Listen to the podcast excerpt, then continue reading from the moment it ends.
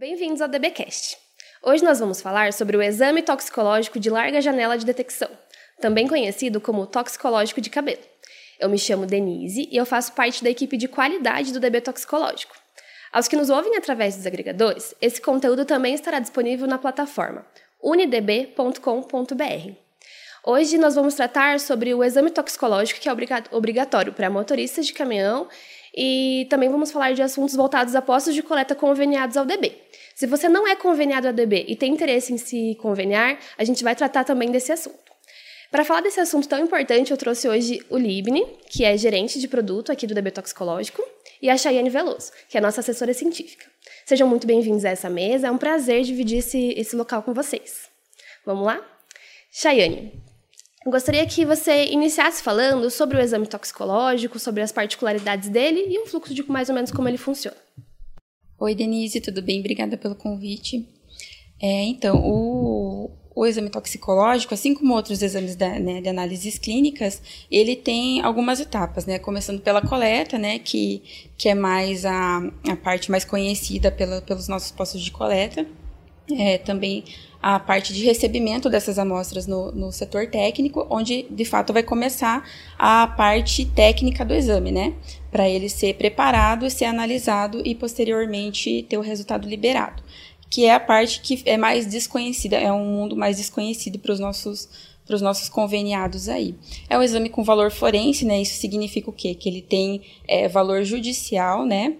E é muito utilizado nesse meio jurídico e por isso que ele tem uma cadeia de custódia a ser seguida, que nada mais é que é um, um, uma, uma segurança legal né, nesse exame. Por isso que tem toda essa criticidade em cima dele, né, de, de várias etapas obrigatórias a serem seguidas. Né? Então, a, toda a segurança que a gente pede na, desde o momento da coleta, com o coletor, com uma testemunha, né, que tem que estar presente sempre, né, essas etapas de segurança também são seguidas a partir do momento que essa amostra sai do nosso PCL, né, é, com envelope lacrado, só vai ser aberto dentro do, do setor técnico por pessoas autorizadas. Nosso setor técnico, ele, ele tem é, acesso só por biometria, então, assim, pessoas não autorizadas não podem entrar lá. E todos esses, esses fluxos, esses processos são seguidos criteriosamente e de forma rígida para assegurar a qualidade desse resultado final. É, realmente essas etapas são muito importantes e a gente recebe muitas dúvidas relacionadas à obrigatoriedade de preencher uma cadeia de custódia, de ter um envelope lacrado e todo esse fluxo que é muito bem protegido. Então, realmente, é, todo esse, esse fluxo ele é muito importante. E Libni, a gente sabe que esse exame ele já, já existe há algum tempo. A, a lei do caminhoneiro ela já saiu de, desde 2015. A gente tem aí uma linha do tempo bem clara sobre esse exame. A partir disso, a gente teve aí a resolução 691 em 2017. Eu queria que você contasse um pouquinho aí da linha do tempo desse exame, quando foi que ele se tornou obrigatório. Vamos lá, gente. É, primeiramente, agradecer a oportunidade de estar aqui no, no DBcast, junto com você, junto com a Chay falar um pouquinho do exame toxicológico, desmitificar muita coisa, né? É, é, é muita informação que circula né, dentro do, do, da rádio corredor e, e, tem algumas informações que vão em desencontro com o que a legislação pede. Né, a linha do tempo do exame toxicológico ela começa lá em 2015, quando foi sancionada a Lei 1303, conhecida como a Lei do Caminhoneiro.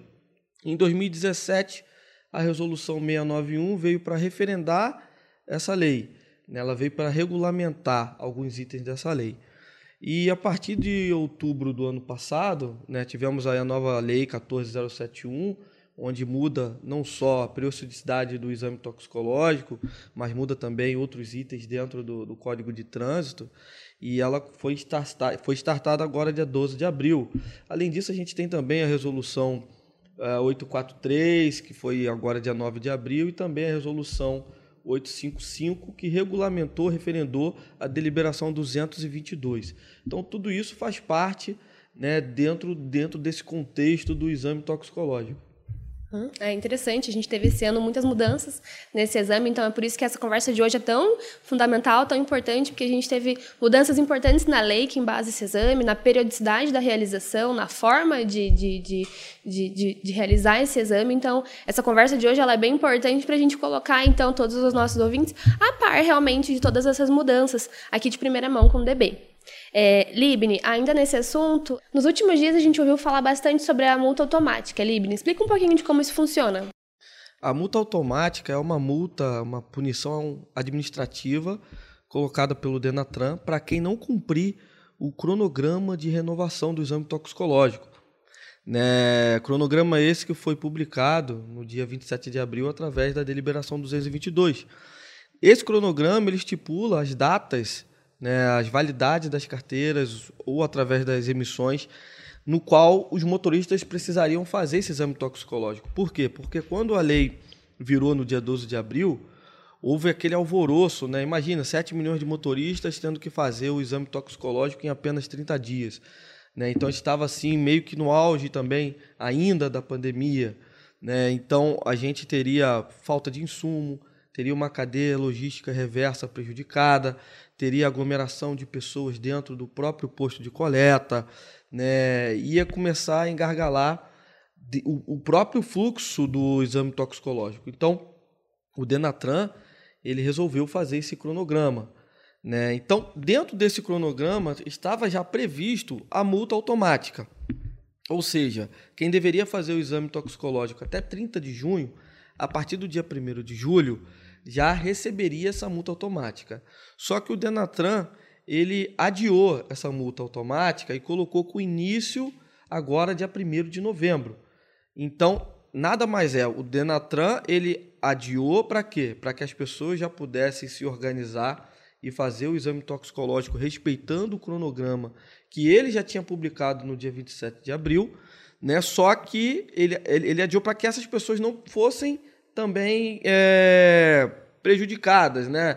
Tivesse a carteira suspensa os 90 dias, tivesse a perda de, de 7 pontos na, na CNH, né? tivesse essa multa aplicada. Então, ele, ele meio que adiou essa multa para começar agora no dia 1 Não foi uma coisa nova que eles fizeram. Né? Essa multa já estava prevista desde a resolução 843, que foi publicada no dia 9 de abril. Então, Uh, ele simplesmente ele deu um tempo maior e agora, a partir do dia 1 de novembro, vai, já começou a ser aplicado essa multa automática para quem não fizer o exame toxicológico dentro do cronograma estabelecido pelo Denatran. Interessante, porque essa pergunta está chegando bastante nos nossos canais de atendimento. A Shane deve estar escutando é, essa pergunta repetitiva, repetitivamente, porque realmente é uma dúvida frequente dos motoristas. Essa multa está sendo aplicada? A partir de quando ela vai ser aplicada? Então, esse esclarecimento do Libni ele é bem importante para trazer então esse assunto aí, atualizar os nossos ouvintes sobre esse assunto.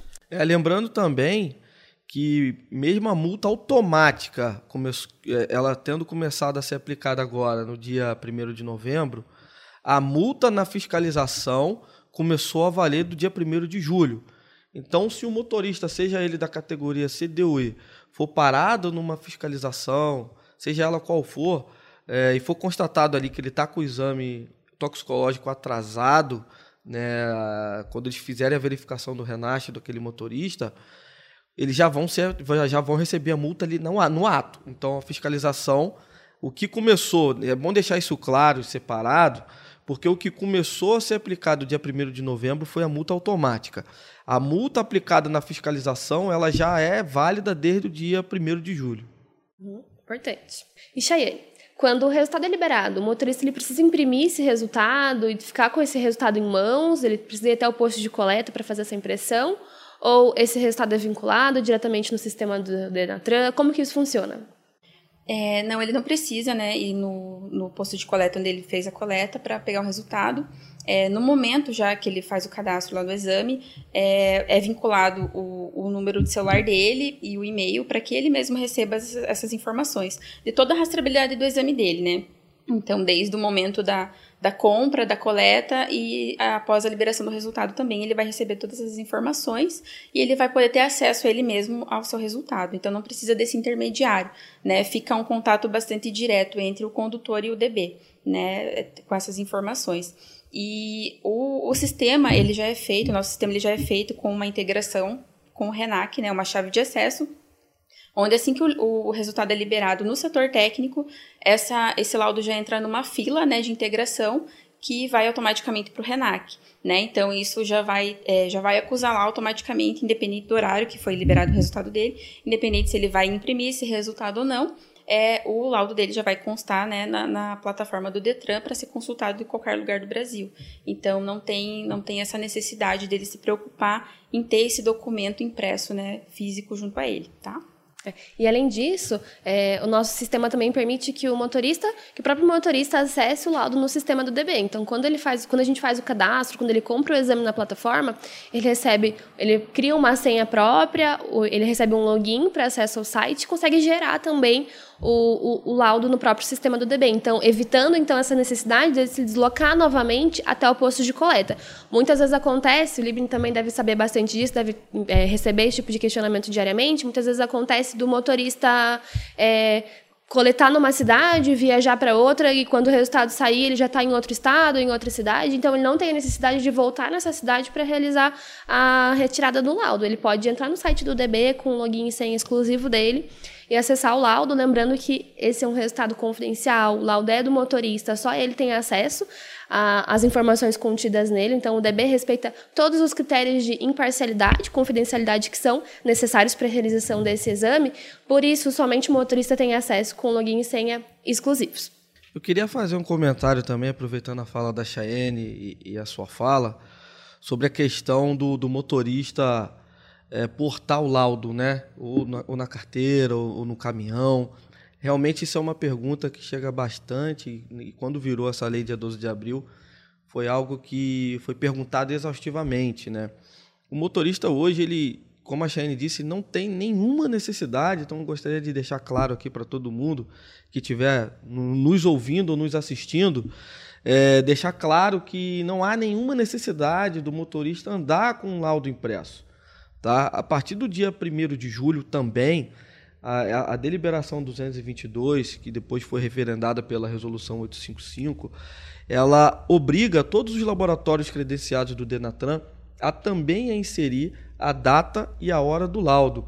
Então, quando o motorista faz a coleta da amostra e o posto de coleta fecha essa coleta e envia para o DB, ali o DB ele tem 24 horas para inserir a, no, no Renasce a data e a hora da coleta. Por quê? Porque a gente sabe que no início da lei houveram alguns atrasos de todos os laboratórios, né? porque era muita gente. Imagine, 7 milhões de motoristas para fazer o exame em apenas 30 dias. Ia dar pau, Denise, não tem jeito. Né? Então, o que, que, que, que o Denatran fez para ajudar? Primeiro ponto que ele fez foi estender os dias. Né? Antes da, da resolução 855, o que, que a 691 ela dizia? Né? Ela dizia que o, que o laboratório credenciado tinha 30, 15 dias para inserir o laudo no RENASH. Né? Então, a resolução, a resolução 855, ela referenda que até dia 31 de dezembro, né, quando tiver vigor o cronograma do Denatran, até, até dia 31 de dezembro, esse prazo foi estendido para 25 dias. Então, o laboratório credenciado hoje, ele tem até 25 dias para inserir o laudo do motorista no Renasce. Então, mas para não prejudicar aquele motorista que já está fazendo dentro do prazo e que imagina só, o motorista ele vai até o laboratório, vai até o posto de coleta, faz a coleta no dia 10, por exemplo, no dia 10 de, de novembro.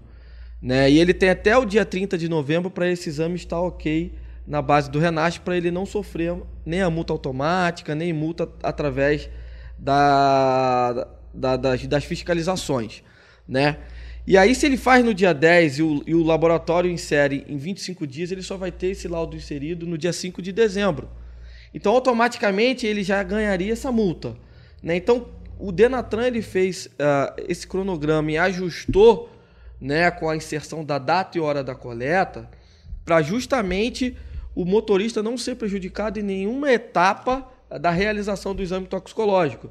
Então, o que que, o que que acontece? Quando o motorista ele faz ali o exame toxicológico, ele já tem a data e a hora inserida direto no Renasce. Então, primeiro, se ele for parado numa fiscalização e ali consultar o documento dele, os órgãos fiscalizadores já vão saber que aquele exame toxicológico está em andamento.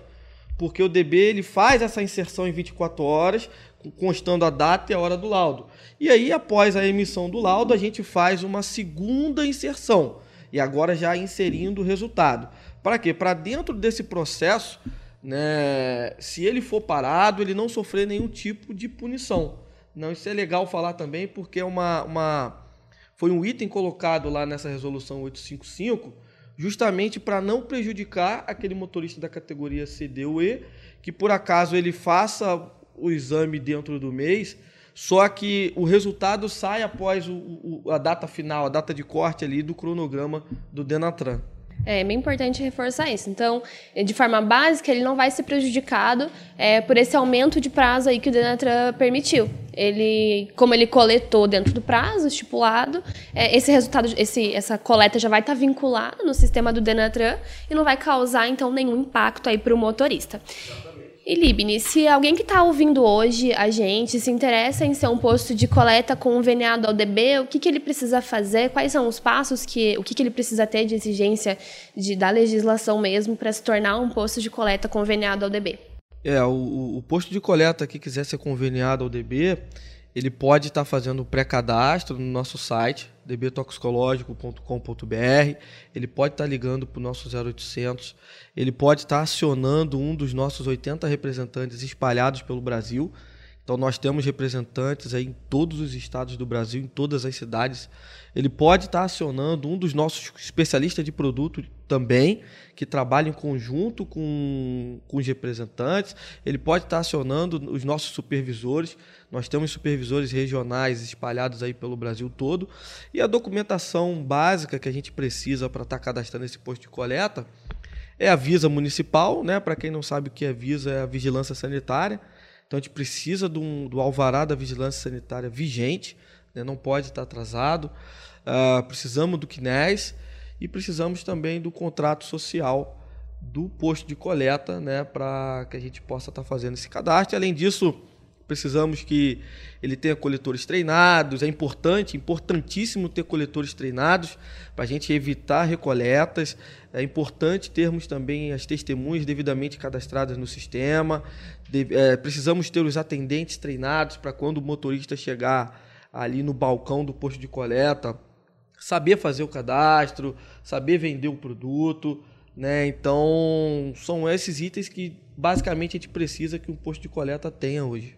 É, e é bem importante essa deixa que você deu em, em, relação ao treinamento dos coletores, dos atendentes. A gente tem na nossa, nessa plataforma, no UniDB, um treinamento exclusivo para os atendentes e para os coletores do DB toxicológico, e isso precisa ser feito aí durante esse período de contrato com o DB, para que quando de fato iniciar as coletas, é, todos os coletores ali do posto de coleta já tenham esse treinamento concluído. O treinamento é uma parte bem crítica, bem importante do processo, porque apesar desse exame estar bem popularizado, e bem espalhado aí pelo Brasil, é, cada laboratório tem uma forma de coleta diferente, um kit de coleta diferente. É, hoje o DB tem é, particularidades no kit, nosso kit ele está bem otimizado, bem rápido, bem prático, mas ele é único e exclusivo. Então é muito importante o coletor, é, todos os coletores do posto, realizarem esse treinamento para conhecerem a nossa plataforma, conhecerem o nosso kit. E fica aí o convite para quem está nos ouvindo, se você ainda não é nosso cliente, não é ainda conveniado ao DB, é, a gente tem muitas melhorias melhorias, muitas, muitos diferenciais. É, a gente está aí entre os melhores do mercado, a gente tem diversas melhorias e você pode realmente contatar os canais de atendimento que o Libni citou para é, tentar aí buscar mais informações em relação a, essa, a esse convênio. É, Chayane, tem uma pergunta mais técnica para você. Eu queria saber se é, o uso de bebida alcoólica influencia no exame toxicológico. É uma pergunta bem frequente também aí nos nossos canais de atendimento, que eu acho que você deve ouvir e responder ela diariamente. É, a gente tem bastante essa pergunta, assim, na verdade tem uma série de substâncias, né, que as pessoas ficam em dúvida. É, o álcool é uma delas. E eu te digo que não, não detecta, né, ele não interfere na dosagem também não é detectado no exame toxicológico de cabelo, né? Porque o álcool ele é uma substância volátil, né? Então ele evapora, não tem como ficar impregnado no cabelo para ser dosado, né? Então não, não, assim, o, o condutor ele não precisa, né, com o toxicológico, ficar preocupado com isso, né? Sim com outros tipos de, de exames mas o álcool ele não é detectado. Mas tem uma, uma, uma coisa interessante que, até quando eu comento com alguns com alguns é, clientes nossos, eles, eles acham interessante. Que, embora a gente não, não consiga detectar o álcool né, no, nesse exame, quando ele é utilizado em concomitância, né, ou seja, juntamente com a cocaína, ele produz um metabólito muito específico, que é o coquetileno, né? Então é um metabólito que o fígado só produz é, se a pessoa, né, utilizou, consumiu cocaína com álcool. Então é a única forma que o álcool é, consegue ser detectado, né, se ele foi utilizado junto com essa outra substância. Mas começa uma substância ilícita, independente se ele usou a cocaína com etanol ou sem etanol, ele não vai conseguir fazer a renovação da carteira dele, ele vai estar tá, né, é, impossibilitado ali no exame toxicológico, porque as duas são substâncias ilícitas. E ele potencializa, Shaine? Essa é uma pergunta né, que eu acho que o, pessoal de casa aí, o pessoal que estiver assistindo pode estar tá tendo essa, essa dúvida. Eu tive essa dúvida agora. É, quando junta a cocaína com, com álcool, ele potencializa a, a ação desse, dessa substância no organismo? ele potencializa, né? A sensação que, né, segundo a literatura, a sensação que o usuário tem é que é, é, é mais branda, porque a cocaína ela é, ela é uma substância é, estimulante e o álcool ela é neurodepressora. Então, assim, vai dar um equilíbrio, né, na sensação. Mas, assim, no organismo ela potencializa. O efeito da cocaína vai ser mais rápido, né? Mais, é, o pico vai ser maior né? E, e vai ser mais extenso também. E, é claro, é muito mais perigoso, né? É, em questão, assim, de de, de, de é, situações de risco que podem colocar essa pessoa utilizando essas duas substâncias junto. Imagine, se o álcool é perigoso sozinho, a pessoa dirigindo, né? Imagine juntando com a ação da cocaína. Que perigo é o motorista estar dirigindo é, sob esse efeito, porque são, né? são duas substâncias, né, ali... É psicoativas, né, que, que tiram, né, aquela aquela atenção e toda, né, toda a, a situação assim que a gente precisa ter de lucidez para fazer qualquer tipo de atividade, né? Imagine dirigir. Imagine dirigir, Denise. Por isso que esse exame é tão importante, né? A gente é, percebe nas estatísticas o quanto o número de acidentes de trânsito diminuiu depois da implantação e da obrigatoriedade desse exame.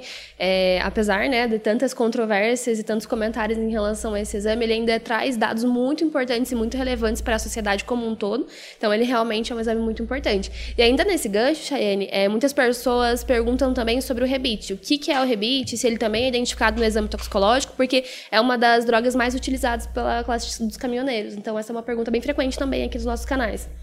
É, realmente, tem muita gente que acha que rebite é um medicamento, né? Que, que, não, que ele não é ilícito. E é, né? É, ele é composto de anfetamina. Como é, um, é, um, é uma substância que ela não é, não é legal, ela não é feita em laboratórios, né?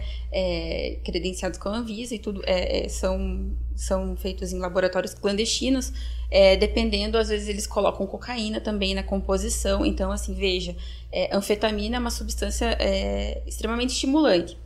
Imagine se juntar com cocaína, igual a situação que a gente estava falando da cocaína com álcool agora. É ainda pior, porque são duas, duas substâncias extremamente estimulantes, né? Que causam aí uma série de situações biológicas que assim, a, a, logo após o consumo, né, o motorista, a pessoa que, que consumiu, vai se sentir, né, muito eufórica, vai ter bastante energia, e é até por isso que a anfetamina ela é tão utilizada, né, nesse, ela é tão difundida nesse meio do, dos motoristas, porque às vezes, né, a gente sabe que numa longa jornada de trabalho eles têm que têm que dirigir até outro estado, tem que fazer uma entrega, né, tem o prazo, então assim, existe essa cobrança também, né, de que é, de cumprimento desses prazos. Então, eles, às vezes eles querem passar a noite acordados e tal, e tomam lá um, um comprimidinho que alguém indicou, é, comprou num posto de gasolina lá, não sabe qual que é a procedência, e aí cai no exame, né, positivo para anfetamina, positivo, e aí, nossa, mas eu não tomo nada, de onde que é isso? Eu não uso droga e tal.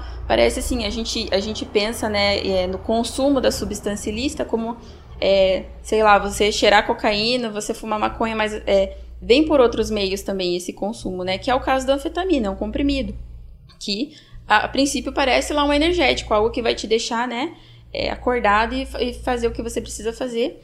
E assim, é, uma coisa que é bem interessante falar, é, um perigo da anfetamina é que ela faz efeito rebote, né? Que nada mais é que esse pico de euforia né, no, no, sistema nervoso, que a pessoa vai ficar lá horas e horas acordada, dirigindo super bem, fazendo todas as atividades dela, e de repente dá o efeito rebote, que é o, o que? O efeito contrário, né? O cérebro, ele é tão estimulado que chega um momento que o corpo não aguenta mais, né? Esse estímulo e faz o oposto, ele desliga. Então, assim, é, não, é, não é incomum que isso aconteça e o motorista esteja dirigindo e apague de repente, porque o, o corpo dele simplesmente precisa desligar, não suporta mais aquele estímulo. Então, aí que pode acontecer os acidentes. Às vezes não é nem naquela carga de estímulo, né, dele tá ligadão, mas é nesse, nessa parte em que ocorre o efeito rebote e ele acaba dormindo, apagando por alguns segundos e é o que basta, a gente sabe, né, no trânsito é o que basta para acontecer alguma coisa grave.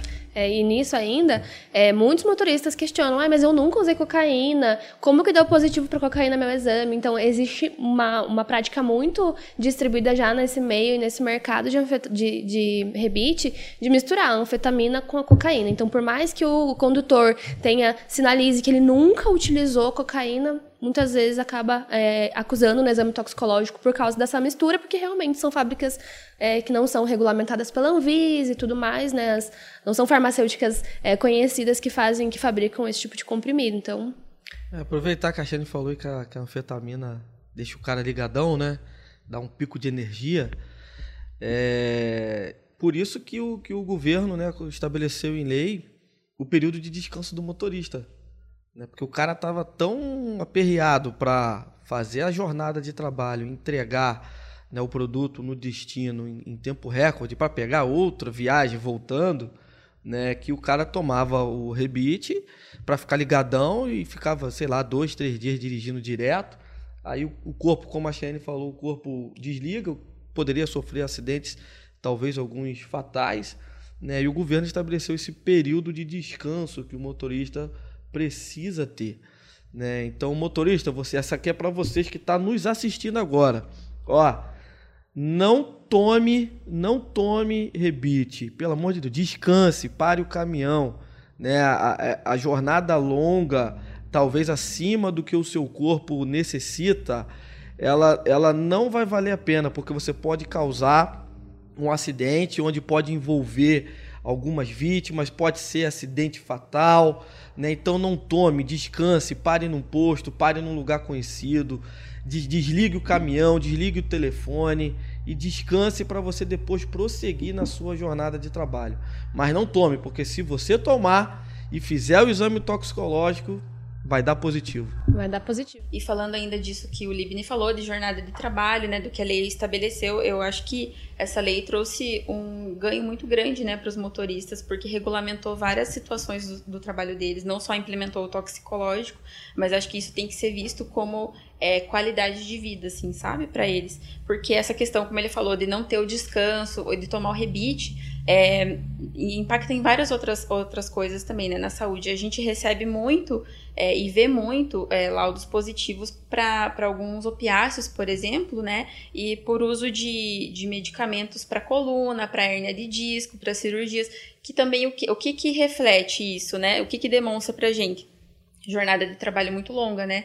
É, horas e horas a fio dirigindo, sentado ali, é, e aí o impacto na coluna, né, nos membros inferiores e tudo é extremamente alto, é cansativo, a gente sabe, né? Imagine é, você dirigir um, um, carro de passeio já é cansativo por muitas horas, imagine um, um um, né, um veículo pesado como um caminhão com carga e tudo mais. Então, assim, é, impacta diretamente na saúde, né? Mesmo que, que seja, ah, usou um medicamento que, que, né, que é, é lícito e tudo mais, mas olhando para a saúde desse, desse condutor, né?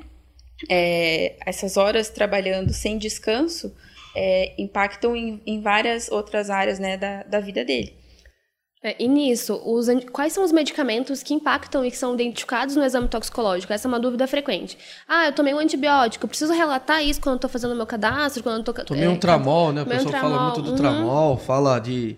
Por exemplo, teve um caso de um, de um, de um motorista recente que ele foi no dentista e tomou uma medicação que o dentista passou e deu positivo, né? Enfim, acho que é, é pergunta boa da Denise, porque é, é dúvidas, acho que de quase todos sobre os, os medicamentos que são pegos no, no, exame toxicológico e que aí o motorista precisa estar tá enviando ali né, o, o, o receituário para poder fazer essa justificação. Né? Isso. A gente sabe né, que, que é, é difícil às vezes você linkar é, os medicamentos que você tomou nos últimos seis meses, se eles vão ou não interferir no, no teu exame, né?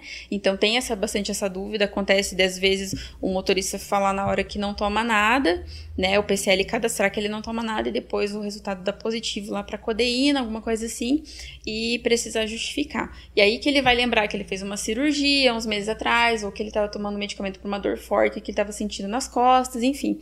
É, e aí a gente descobre, né, a origem daquele resultado.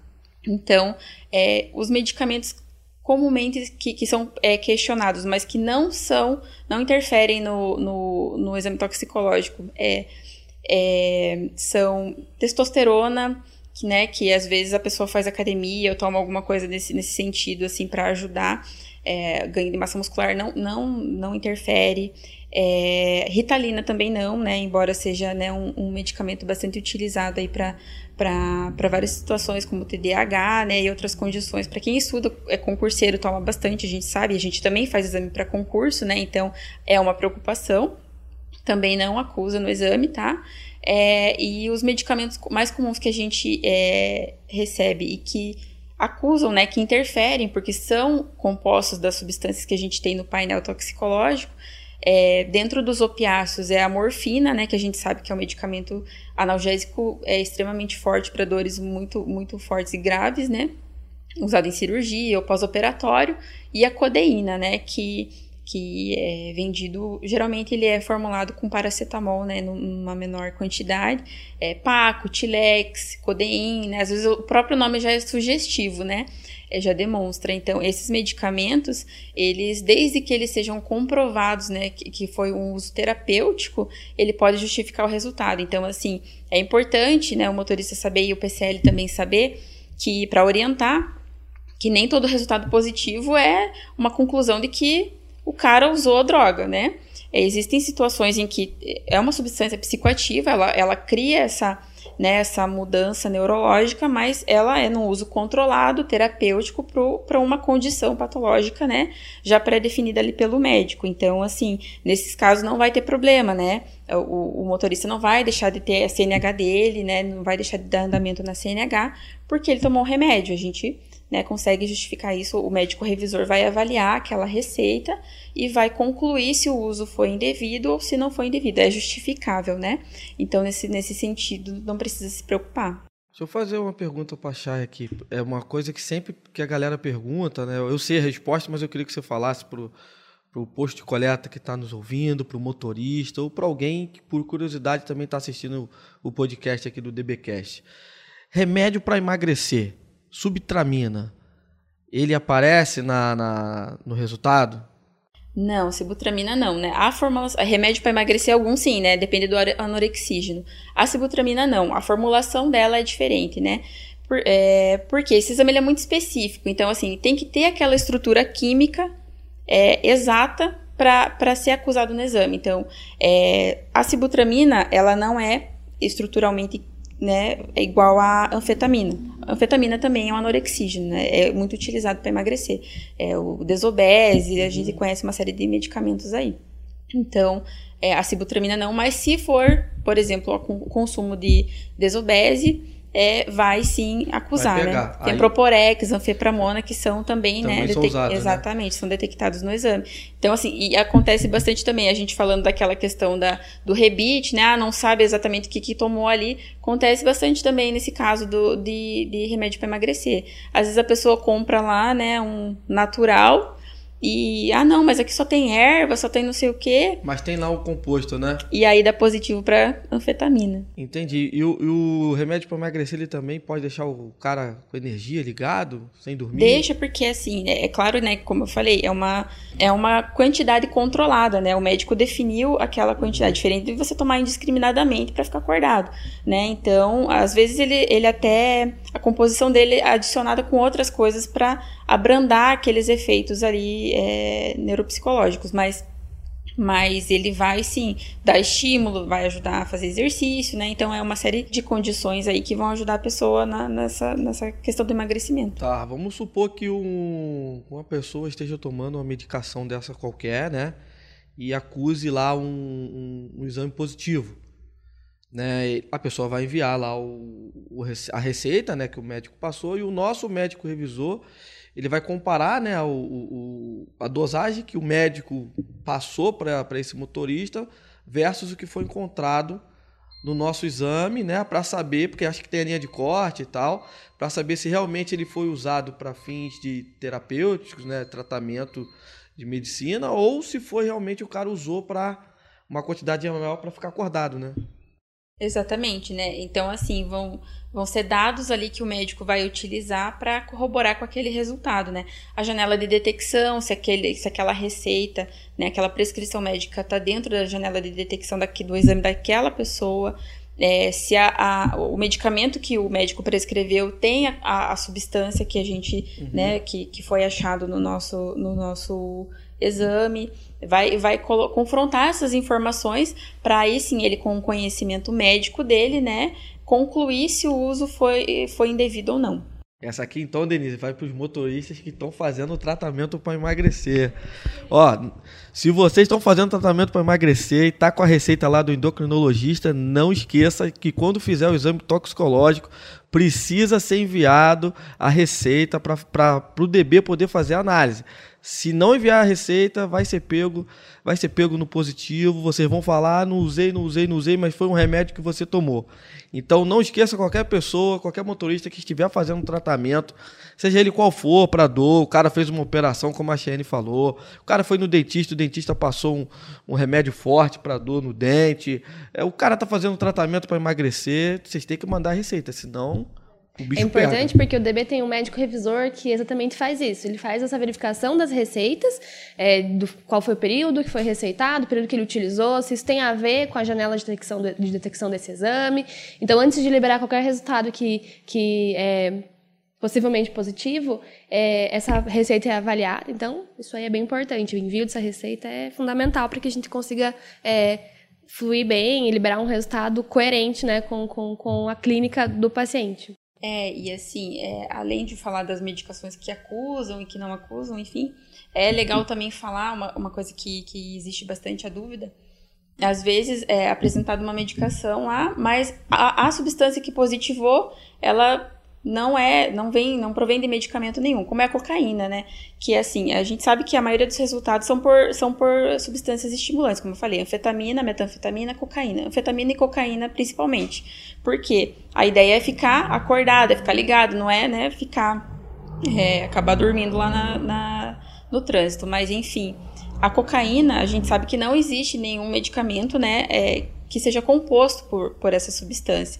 Então, assim, nesse, nesse, nesse, nessa condição, é, pode mandar a receita de do que for, né? De, às vezes tem um nome parecido, ah, até a codeína parecido, xilocaína, lidocaína, usou lá no, dentista, um analgésico tópico lá, né? acontece. E, então, assim, não dá para justificar, né? Porque necessariamente aquela, o medicamento precisa ser composto daquela substância para o, né, o, exame ter detectado ela. Então, assim, não existe medicamento à base de cocaína, logo é, não, não, é justificável, né? Então é, é, bem importante a gente falar isso também. Uma dúvida aqui, a gente sabe que, o, que, que a maconha também é pega lá no, no, no exame toxicológico, né? E a gente sabe que a liberação do, do, da, do tratamento terapêutico, o canabidiol, também não foi liberado pelo governo. Não é legal. Né? Então, se não é legal o uso terapêutico né, do, do canabidiol uh, ah, para fins de tratamento, a gente sabe que tem alguns casos com, com, pessoas com autismo que utilizam, né, e etc e tal. Se fizer também o exame toxicológico, vai pegar, né? É, assim, a gente sabe que essa questão aí do, do CBD, ela ainda está né, a, a, a, passos bem curtos e, e demorados né, no Brasil. Mas assim, ela é uma substância diferente, é um canabinoide diferente do THC, que é a parte psicoativa, né, de, da, da, do cannabis, que é o que a gente detecta, né? Então, assim, até pode ocorrer, Libni, a, é, de ser acusado ali, né, por também ser um canabinoide, ocorrer ali de também ter THC. Certo. Mas é, o exame toxicológico para maconha, porque a maconha ela é fumada, né? É. Então, assim, igual um cigarro comum, é, existe a contaminação passiva. A gente não fala fumante passivo, que não fuma, mas está do lado da pessoa que fuma. Maconha é a mesma coisa. Se você está perto de uma pessoa que está fumando maconha, o seu cabelo, o seu pelo pode se impregnar de THC, e se você for fazer o exame, pode dar positivo para THC. Fala, ah, meu Deus, mas agora eu vou ficar com meu exame positivo porque eu estava perto de alguém, peguei a marola ali. É, não, por quê? Para comprovar o uso, tem o metabólito, certo? Certo. Que nesse caso é o carboxy THC. Então, assim, não tem problema, eu posso ter é, jogado aqui a, a, a, a fumaça, né? fumaça em cima de você, você pode ter pego o cigarro mexido, vai estar impregnado ali no seu corpo, claro, o THC. Mas se você não consumiu, não, não né, inalou, não não fez aspiração dessa substância, o teu fígado não biotransformou essa droga. Então você não vai ter carboxy THC. E isso já é, separa um, né, um resultado falso, né, digamos falso positivo, de um resultado é realmente positivo. Então precisa ter essa comprovação desse metabólito para gente para a gente considerar um resultado positivo. Isso é, isso é, é trazido por lei, pela, pelas diretrizes do exame toxicológico da Sociedade Brasileira de Toxicologia. Então, mas por acaso, é, isso é importante, né? O que a, a Chay acabou de dizer, né? Às vezes tem essa dúvida também, né? O motorista pergunta, pô, mas eu não fumo, mas eu tava do lado de um cara que fuma, vai, pô, vai acusar? Né? Bom esclarecimento da Chay. E aquelas pessoas que importam ilegalmente o canabidiol para principalmente concurseiro, a gente sabe, né? Teve casos é, recente de um concurseiro que utilizou o canabidiol. Diz ele que utilizou o canabidiol para estudar, né? fez a prova para vestibular, não, não, me recordo para que agora. E, e, e, aquele, aquela instituição específica pediu um exame toxicológico e deu positivo. É, e ele falou que importou o canabidiol, mesmo o Brasil não sendo. É, não, não tendo liberado essa a, regularizado a utilização dessas substâncias para fim terapêutico, né? A pessoa, por exemplo, que fizer o uso do canabidiol, o, o, não sei se a gente pode dizer que é um medicamento, né? Não sei como é que você, você é biomédico, sabe mais do que eu. Mas a pessoa que faz o uso do canabidiol não fumado, mas para fins terapêuticos e fizer um exame toxicológico, vai pegar no exame toxicológico? Veja, se como não, não é um, ainda um, né, uma, um composto regularizado, a gente não tem como afirmar exatamente o que, que tem ali naquele composto, né, que foi consumido. É, houve consumo, a gente uhum. sabe, né? Então, assim, se houve consumo, se tinha THC, se metabolizou o carboxy THC e acusou no exame, infelizmente não tem como justificar, né? Porque a gente não tem leis, não tem diretrizes legais ainda para considerar esse tratamento terapêutico né? Por mais que ah, ganhou na justiça ou como você falou, não, não, não era essa situação, né? Dentro dos parâmetros legais, importou e tal, é, não tem como justificar, né? A gente sabe, como eu falei, ainda tá, isso ainda está sendo devagar, muito né? discutido, tá, é, a gente ainda tem um longo caminho, né? A gente sabe que que assim lá fora, em alguns países, acho que agora nas Olimpíadas do Japão já teve vários atletas que que estavam usando o CBD para desempenho físico, para tratar algumas situações de dor ali e já está sendo liberado no antidoping, já não, não é mais considerado, né, uma substância ilícita. Então, é, mas é isso assim, a nível né, mundial. Eles exterior. conseguiram separar né, o, que, o, que, o que é para fins medicinais do Exatamente. que é para fins recreativos. Fins recreativos, é. Boa, é porque em base ainda as substâncias são diferentes, né? O são. canabidiol e o carboxy THC são diferentes. Então, na teoria, ainda o que a gente sabe é que são substâncias com é, estruturas químicas diferentes. É, que... e, e com finalidades diferentes também, né? Então, assim, é, futuramente, provavelmente a gente vai, né, assim que, que tudo isso que a Anvisa regularizar, né, é, e tiverem é, leis estabelecidas nesse sentido, é, também isso vai refletir no nosso processo toxicológico, né, no que vai futuramente provavelmente a gente vai, vai, vai ter, ter incluir, né? receitas, né? vai ter prescrições uhum. médicas com, né, com uso de CBD que a gente vai ter que o médico vai ter que avaliar para ver se tem se tem correlação ou não, assim como já faz com a codeína, com a morfina e com a anfetamina. Boa, beleza. Uhum.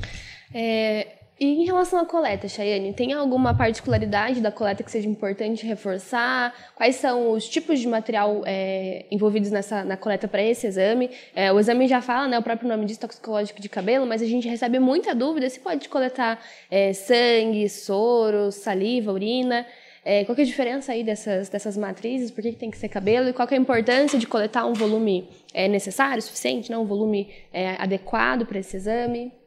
Veja, Deni, por que, que o nome desse exame começa pelo nome já, né? Toxicológico de larga janela de detecção. Larga janela de detecção significa o quê? Um longo prazo de detecção, né? Porque esse exame ele é capaz de pegar, né, de, de detectar drogas consumidas no, até nos últimos seis meses, né? É, após a, é, a coleta, aliás, anterior à coleta. Então, a gente sabe que na urina, no, no, sangue, algumas substâncias elas ficam só por algumas horas, né? Na urina um pouco mais, porque é uma via de excreção, então passou por todo o metabolismo, né? Na hora que o rim está excretando na urina, ainda vai detectar lá. Então, a gente tem exames, né, toxicológicos em urina, né, para todas essas substâncias que a gente dosa. O cabelo a gente também faz na urina. Só que ele é útil para só para algumas horas. Então, assim, até quando eu recebo um questionamento é, vamos colocar um exemplo aqui. Uma suspeita de uso. A mãe acha que o filho estava tá meio alterado, não tá no normal dele, quer fazer um exame. Aí recebo uma ligação lá do cliente. Qual que é o ideal, Chayane? É, é a gente fazer no cabelo, é fazer na urina? Nesses casos eu indico a urina, se foi recente, né? Porque tá na fase de eliminação. Então, se, se foi ontem, anteontem, faz na urina né, provavelmente vai detectar esse uso das substâncias ali. Porque a gente não sabe se é um uso regular, né? O, o, o exame toxicológico de cabelo, além dele ter uma, uma janela de detecção mai, é, maior, é, ele é para um uso crônico, um uso regular de substância. Então, assim, se foi um uso único, involuntário, às vezes, ah, eu acho que alguém colocou alguma coisa na minha bebida, alguma coisa assim, o exame toxicológico não não teria essa finalidade, né? É, mas assim, se é um uso, um uso crônico, né, já conhecido, é, aí é o exame toxicológico de cabelo, tá? Pra gente, é, tem, pra a gente atender essas, essas demandas diferenciadas, né? Então, assim, sempre vai depender do, do da intenção, né? É, do, pra, do que você está pesquisando ali, né? Então, o toxicológico no cabelo, ele é justamente para detectar esse uso contínuo, por isso que ele é estabelecido para concurso, né? Por isso que ele foi estabelecido, foi a, a matriz de escolha da, da legislação, do Denatran, porque é, o, o interessante não é saber só se a pessoa está sob, sob efeito da, daquela substância naquele momento, e sim se ela tem o hábito de consumo daquela substância, né? Que aí é um usuário crônico, né? E aí tem até políticas, né, de, de de uso de drogas em cima disso, né, a serem tratadas pelo governo. É bem importante. E o volume é necessário para a coleta é bem questionado também. Ah, tem que ser 4 centímetros. Por que, que não dá para fazer do cabelo? Por que, que tem que ser do pelo?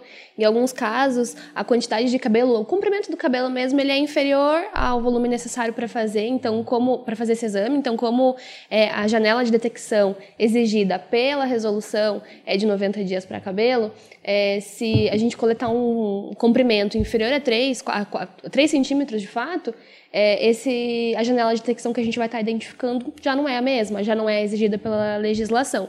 Então, quando se trata de cabelo, precisa ser no mínimo 3 centímetros. Esse é o, é o limite inferior que a gente consegue aceitar dentro do laboratório. E quando a gente está falando de pelo, também tem que ser um volume é, considerável, pensando que cada pelo tem uma densidade diferente. Então, o exame ele é muito baseado no peso. Então, a gente precisa realmente, de fato, medir quanto de pelo, quanto de cabelo tem ali. Se o volume vem insuficiente, a análise ela é impossibilitada, a gente precisa é, solicitar recoleta, e esse é um processo chato, né? Chato, de, Chato complicado, de porque ele tem que ligar para o motorista, pedir para ele retornar no posto de coleta, fazer é, recoletar o exame, a gente tem que passar pela cadeia de custódia, de tudo, custódia tudo de novo, né? Recoletar a assinatura e tudo mais. Então, é importante demais ter um volume de coleta necessário suficiente para análise, conforme o treinamento do DB orienta. A gente tem um treinamento que orienta bem certinho aí esses esses parâmetros exigidos pelo DB, então esse volume é importante. É Traz um inconveniente também para o motorista, né? É, só para ficar mais é, é, didático de entender por que, que é 3 centímetros, por que, que é 4 centímetros, né? É, às vezes é, não fica muito para gente, né, que é do meio, às vezes é, é bem claro, mas para né, o motorista ou até para o PCL não. É, então, assim, tecnicamente, o cabelo ele cresce em média um centímetro por mês, né? Então, é, um centímetro equivale a 30 dias, certo? Então, é uma, é uma conta bem simples. Se o Detran pede 90 dias, a gente precisa de pelo menos, né, 3 centímetros. Por que, que a gente pede 4 centímetros? Porque muda a fisiologia de indivíduo para indivíduo, né? O meu cabelo pode crescer meio centímetro por mês, tem de alguém que pode crescer um e meio, né? Então, assim, a gente precisa dessa margem de, de ali para ter, né, atender essa janela de 90 dias. Por que, que se eu recebo 2 centímetros de cabelo eu não posso fazer o exame? Porque não atende, né? Atendeu só duas janelas, a janela de, de, de, detecção de dois meses, né? Não foi 90 dias. Então, assim, mesmo que eu conseguisse fazer essa análise, o Detran não ia aceitar esse laudo, ele não está dentro do que é exigido por lei, né? Ah, e, e, o pelo? Por que, que o pelo não tem essa questão de centímetro, é só questão de quantidade? O pelo, ele tem um, um, um, crescimento diferente, né? Ele não é igual ao cabelo, a gente não vê o pelo crescer um centímetro por mês, né? Então, assim, ele tem fases, né, de queda, em que a, a halógena e telógena, que o, alguns pelos continuam ali, enquanto outros caem e, e assim por diante. E ele tem um crescimento muito lento. Então, é, em teoria, ele fica, o bulbo do, daquele pelo, ele fica muito mais tempo em contato com aquela substância. Vamos pensar que, né, a, a corrente sanguínea, ela é um rio e aquelas raízes, né, são, são as pedras. Então, é, o rio está passando ali e tudo que, que vai parando, tudo que é sujeirinha, que a gente pode chamar de, né, aí de sujeirinha substâncias, elas vão parando naquelas pedras ali, vão ficando ali acumuladas. Então, assim, é, tem esse contato da raiz muito tempo com aquelas substâncias ali.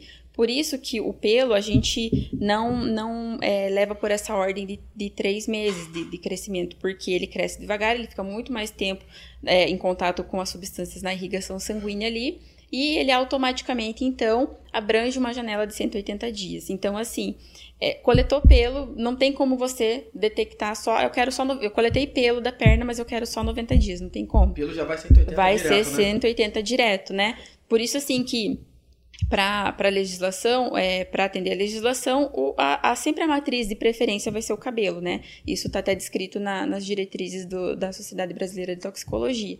A, o pelo, ele é uma matriz alternativa, né? Porque a gente sabe que, principalmente homem, né? Cabelo fica curto, cabelo né? curto, né? Pelo é mais abundante, né? É, é pela, pela fisiologia mesmo, então é uma alternativa. Mas é importante esclarecer que daí não tem como limitar essa janela de detecção. Não, e o interessante também é que tem, a gente tem casos, né, que o pessoal manda manda um centímetro a menor, né, e a gente não consegue fazer, depois liga reclamando.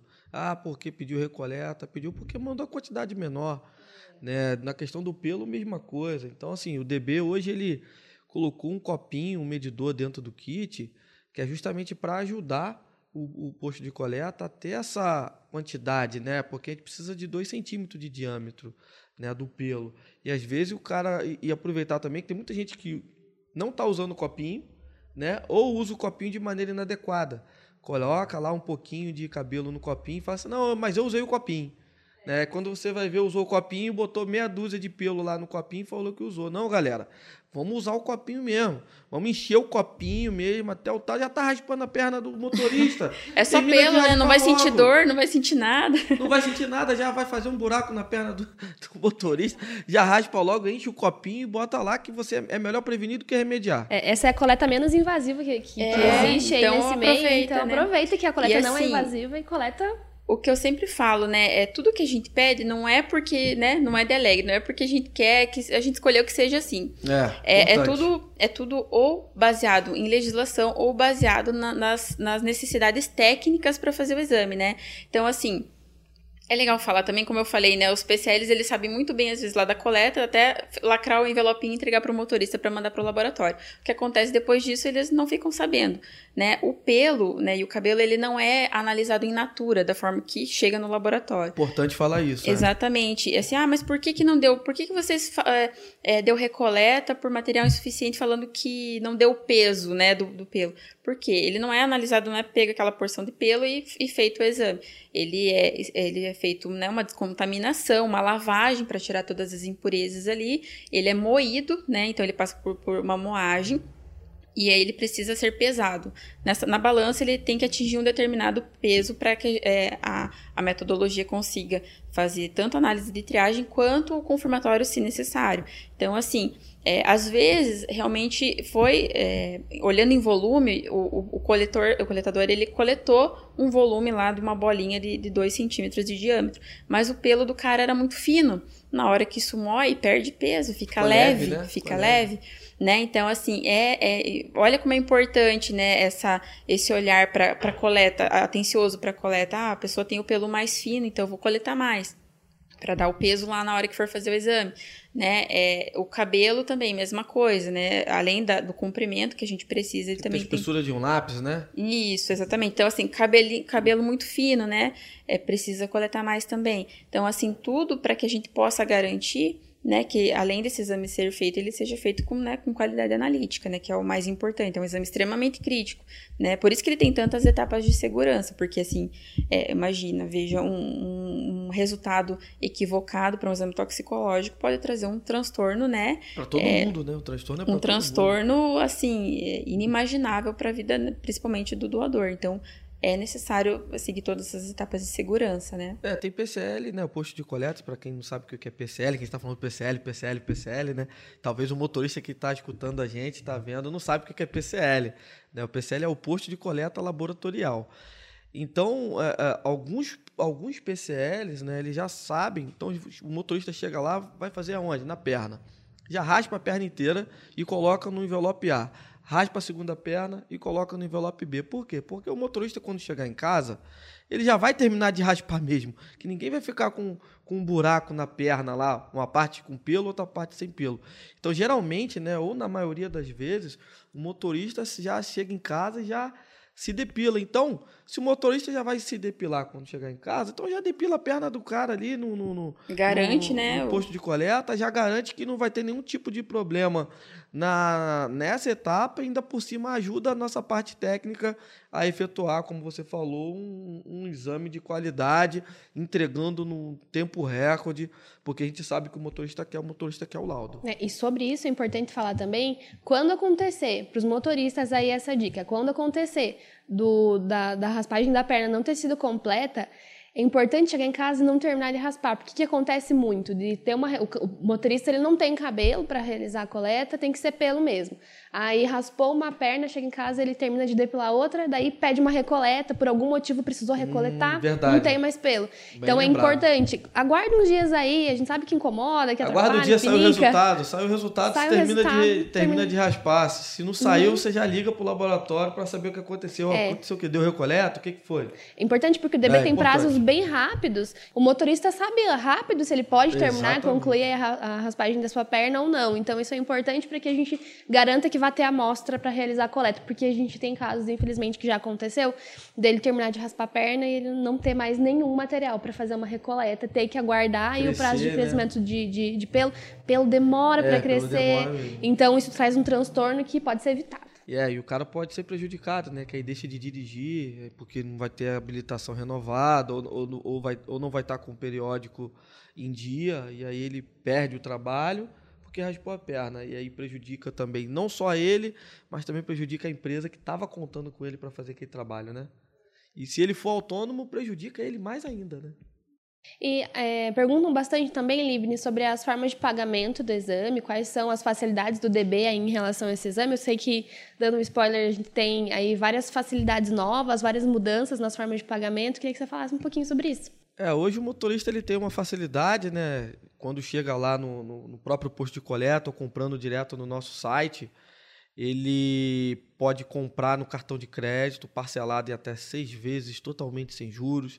Ele tem a opção de comprar no boleto. Ele tem, a gente tem uma modalidade chamada boleto CPF libera coleta, que é aquele boleto, aquele boleto que é emitido. O motorista já faz a coleta do material e leva o boleto para pagar. A, a, única diferença é que o laudo só vai ser emitido se ele pagar esse boleto. Né? E agora, com a nova, com essa nova entrada do Pix no mercado, o DB também tem aceitado, né? já está nas nossas plataformas, tanto, de, tanto no nosso site quanto no próprio posto de coleta, o recebimento desse pagamento através de Pix, fazendo a leitura ali do QR Code ali na tela. Então é isso, acho que a gente vai se despedindo por aqui. Agradeço muito vocês dois pela troca de hoje, por dividir essa mesa com vocês, é sempre um prazer. É, e para você que nos acompanhou até aqui, acesse esse e outros conteúdos através da plataforma unidb.com.br. Obrigada e até o próximo DBcast. Galera, obrigado. Foi um prazer estar com todos vocês aqui. Teremos aí próximos episódios com toxicológico. Vai estar eu, Denise, Chay aqui. Fiquem ligados aí na plataforma da unidb.com.br. Consumam bastante o conteúdo lá. Valeu? Até a próxima. foi, foi um prazer estar com vocês e falar do toxicológico, que é um assunto tão rico, sempre tem muita coisa para falar né, sobre isso.